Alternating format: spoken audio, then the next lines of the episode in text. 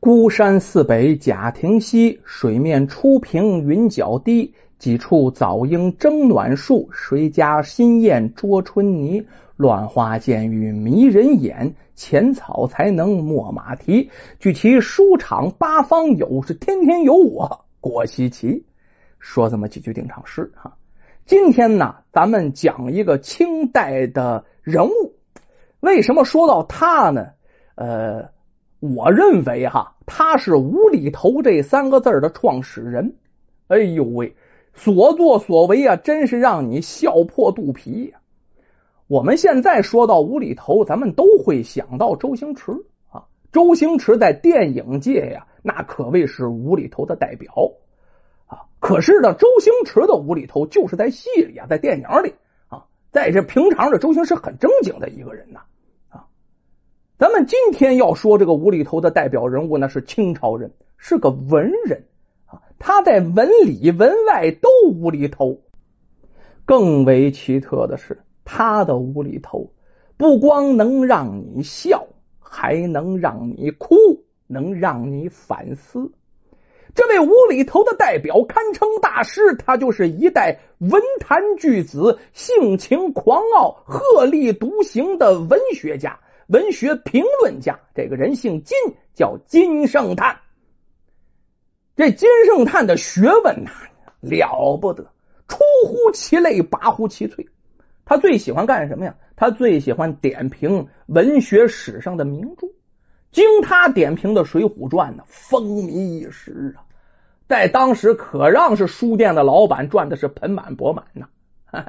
可是在这生活上啊，金圣叹呢，为人放荡不羁，不拘礼法，这种性情啊，就。造成了他诙谐幽默的作文和做事的风格啊。我们今天就说说这金圣叹式的幽默呀，或者呢，就说说这金圣叹式的那叫无厘头。首先，我们要说这金圣叹那叫什么？四个字的评语：旷世奇才。怎么这么说呢？有这么一次，这金圣叹在茶馆喝茶，遇到几位茶客在一起对对子。金圣叹一下就来了兴趣了。其中一位老者呀，出了个上联这上联说的是“上溯月宫饼”。哎，这老者还提出个要求啊，因为这上联啊是一种食物，下联也必须是种食物。这上联的“上溯”跟这“上书”是谐音，下联当中呢也必须啊有所对应，这才可以。在场的人呢，好家伙，肠子拿出来捋三遍也没琢磨明白啊！那是搜肠刮肚、绞尽脑汁都没想出来啊！对不出来怎么办呢？哎，旁边有金圣叹，略加思索就对出下联了。这下联是什么呢？中堂云片糕啊，居中的中，糖果的糖啊。哎，这个对子既有个实物，前面两个字中堂啊，跟那当官的中堂也有谐音，对仗十分公稳呐！啊，所有人一听，挑大拇哥称赞呐，他太好了，对的。这位老者一看这金圣叹的对子，知道这不是凡夫俗子，这不是凡人呢，学问太高了。于是啊，伸手请着金圣叹呢到眼前来共同饮茶。没说嘛，金圣叹这个人呢，毫不客气，放荡不羁，哎，就坐下来啊。老者对着金圣叹说：“呀，呃，先生啊，文才不凡呐，呃，老朽冒昧，我这里呀还有一个对子，想向先生请教，不知肯赐教否？”文绉绉的，那金圣叹能不愿意吗？欣然接受。这老者于是就出了上联这上联啊太好了啊，叫什么呢？大小子上下街，走南到北买东西，这怎么对？没想到这么难的对联，金圣叹思索片刻，对出下联啊：少老头坐躺椅，由冬至夏读春秋。我的个天！这一说出来，在座哇，掌声雷动，对的太好了，好，好，好，好看人家学的，好家伙，想不出来，我的天，绝对，绝对，绝对抄下来，抄下来，抄下来，抄下来，一片喝彩声。对对子，那其实对着金圣叹来说不过是雕虫小技啊。但是也就是在这雕虫小技里，你也足以看出，就这位金圣叹那脑子、那智慧、那文采、那幽默性，那是天生的，别人比不上啊。咱们说他放荡不羁呀，还有这么一条。别人拿自己的前程啊，那当金子当宝宝贝啊，小心呵护。这金圣叹拿自己前程开玩笑，为什么说呢？这金圣叹其实他不姓金呐，也不叫圣叹呐，啊，他原名叫张彩。但是啊，就这年轻的时候啊，这张彩十分叛逆，喜欢搞笑，对好多事情都是嬉笑怒骂，都到什么程度了啊？他都敢在科考试卷上搞这无厘头。就在他第一次参加乡试的时候啊，考题是什么呢？西子来矣！就这张才，也就后来的金圣叹，一看这么刁钻的考题，他气儿就不打一处来，于是提笔就写呀。开东城也，西子不来；开南城也，西子不来；开西城也，西子来矣。吾乃喜见此美人矣。就这句话是他存心的，不想考中。这考官能不懂吗？看了他的考卷啊，也被他这嗨气乐了啊！虽然挺讨厌，但是气乐了。可是你这公然挑战权威啊，在这考卷上批复“美人来矣，秀士去矣”，那意思你再别干了啊啊！这张彩这玩笑开的确实有点大，他就因为这事儿啊被取消了科考资格啊。但是他有办法啊啊，他连姓啊都不在乎，自己姓张啊，连这个张姓都可以不在乎，把自己改名为金仁瑞，取自圣叹。改名后，他再次参加乡试啊，这一回呀，以第一名的成绩考中秀才。不过啊，改名金圣叹啊，他的脾气秉性一点没改。清朝的时候，对考取生源的读书人呢，要进行考察。哎，这一年呢，官府派来考察的人呢，给这生员们出的题目是《孟子》里摘取的一个句子。这个句子是什么呢？如此，则安之动心否乎？反正咱读孟子也读的不那么太深的哈，咱也不知道什么意思啊。但是这个据说是非常刁钻的题目，难住了不少生源，但是难不住金圣叹呢。他提起笔就写啊：“空山穷谷之中，黄金万两；白鹿尖峡之外，有美一人。试问夫子动心否乎？”曰：动动咚咚咚咚咚咚咚咚咚咚咚咚咚，咱就不挨个动了哈。为什么他后面写了三十九个动字啊？这考察的官员看一脑袋懵啊！这这是什么玩意儿？这是就问这金圣叹。这金圣叹就说：“孟夫子曰：‘五四十不动心，孔圣人也有四十而不惑的说法。’”四十岁以前，孔孟二圣见了黄金跟美人尚且动心，所以啊，我连写了三十九个洞，一个洞呢代表一岁，绝不可达到四十，因为啊，达到四十岁啊，那就有违孔孟之道了。听了这番高论呢，这考察的官员哭笑不得，哈，你说生气还生不起气来啊？你说乐，你这，哎，这不明显是玩我呢吗？弄这官员呢，也是一个大红脸。从这个角度，你也就能看出来，这金圣叹呢，嬉笑怒骂啊，这性格。但是这都可是真性情啊。有这么一回啊，一帮秀才、书生去这文庙祭孔，金圣叹也在其中。祭孔用的祭品是猪头肉和馒头。祭祀礼刚结束，这帮读书人就不顾形象了。啊，好家伙，跟疯了一样上去抢着祭品。为什么这样？原来民间呢有一种迷信的说法，谁先抢到孔圣人的祭品呢，谁就能在将来的科考当中是独占鳌头。一看这样啊，嗨呀，太不像话了！金圣叹在后面看着乐，随口说了一首打油诗，干嘛呀？嘲笑这帮斯文扫地的书生。这打油诗写的是什么呢？嗯，天晚祭祀了，忽然闹吵吵，鸡肉争肥瘦，馒头抢大小，颜回低头笑，子路把脚跳，夫子未然叹，晃头又摇脑。在臣我缺粮，未见止饿瓢。他把这首诗写下来，往那一贴啊，看过的这些书生们一个个臊的都是大红脸这明显是讥骂他们咱们再说呀，金圣叹的舅舅姓钱，叫钱谦益啊。这个钱谦益呀，做过明朝的礼部侍了。还做过呢，礼部尚书。大清入关以后，他又投靠了清廷，继续做这礼部侍了。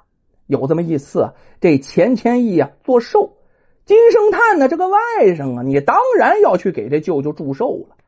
在这期间呢，大家都知道这是才子啊，众人提议金圣叹给舅舅啊写副祝寿的对联啊，看怎么样啊？啊，你写对联可写得好。金圣叹呢一听大家提议，也不推辞。提起笔来就写了一副对联，这副对联写的是什么呀？一个文官小花脸，三朝元老大奸臣。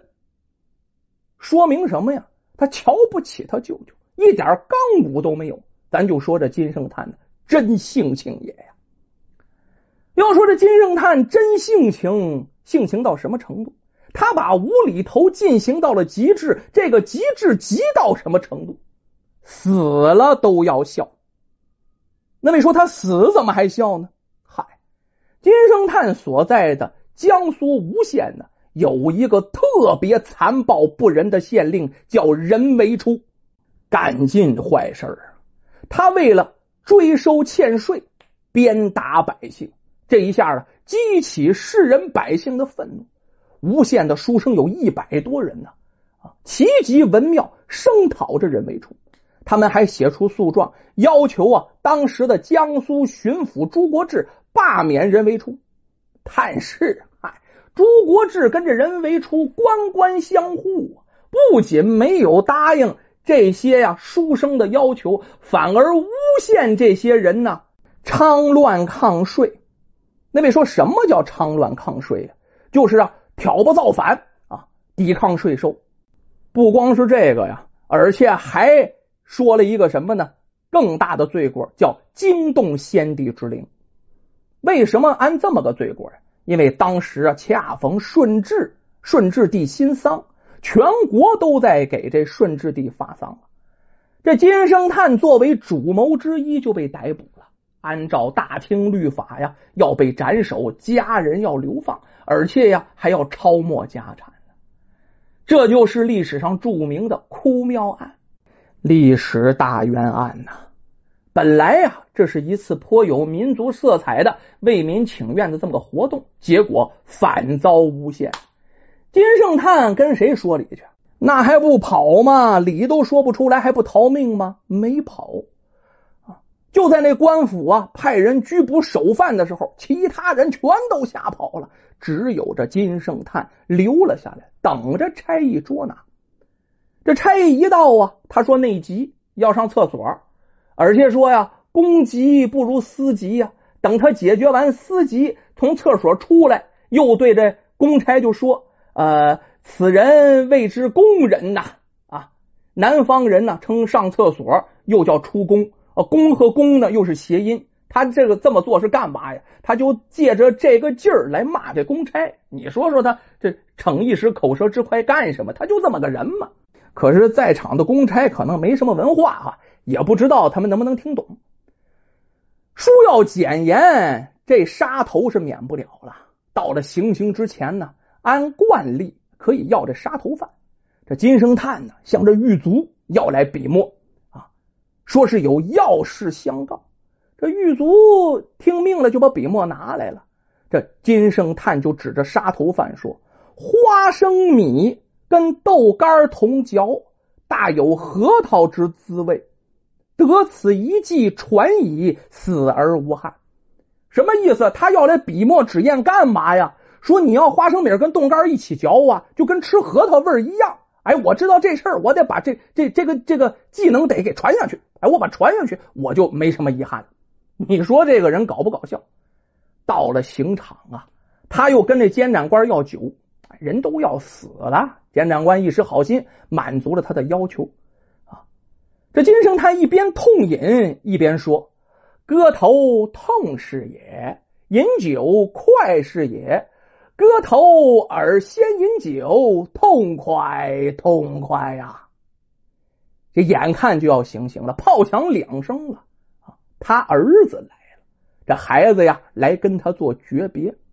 那场景还用说吗？眼看要砍头了，搁别人家那得是痛哭流涕，甚是悲惨呢。但是这金圣叹还跟他儿子开玩笑，对他儿子说呀：“哎，我这有副对联啊，你能不能对上啊？嗯，我这上联是‘莲子心中苦’，儿子这要跟爹诀别了，爹要砍头了，这头伤心欲绝呢，哪有心思对对子呀？啊！一看儿子不对呀，这金圣叹说了。”哎，为父替你对下联吧。梨儿腹内酸，就在这个对联当中啊。莲子的莲与这怜悯的怜呢谐音啊，鸭梨的梨跟这离别的离谐音。这副对联虽然看似玩笑啊，是玩笑的形式，可是内中饱含着金圣泰的悲苦心酸。金圣叹问儿子：“今天什么日子？”他儿子回答：“今天是中秋节。”哎呦！一听这个，金圣叹高兴，哈哈大笑：“有了，有了呀！原来怎么回事？他来了灵感了啊！他对出了一副绝对。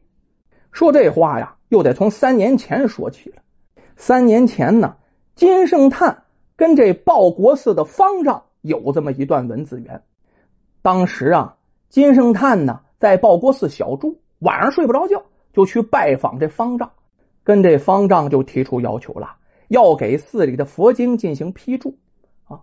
方丈呢提出一个条件啊，金圣叹要对上一副对联呢，这才能答应。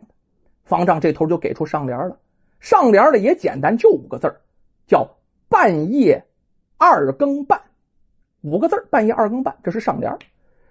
这个上联呢，取自当时的时辰啊。一肚子学问的金圣叹呢，哎，这个对联还真把他难住了，当时没对出来。这今天就要告别人世了，竟然突然想出了下联这下联是“中秋八月中”，这才合账工整啊！他嘱咐儿子啊，我这下联有了，你一定把这下联啊送给方丈，告诉他我对上来。到了要砍头的时候了，三声炮响，追魂炮响完了，刀斧手手起刀落，一代文豪金圣叹那颗高傲的头颅啊，顿时落地。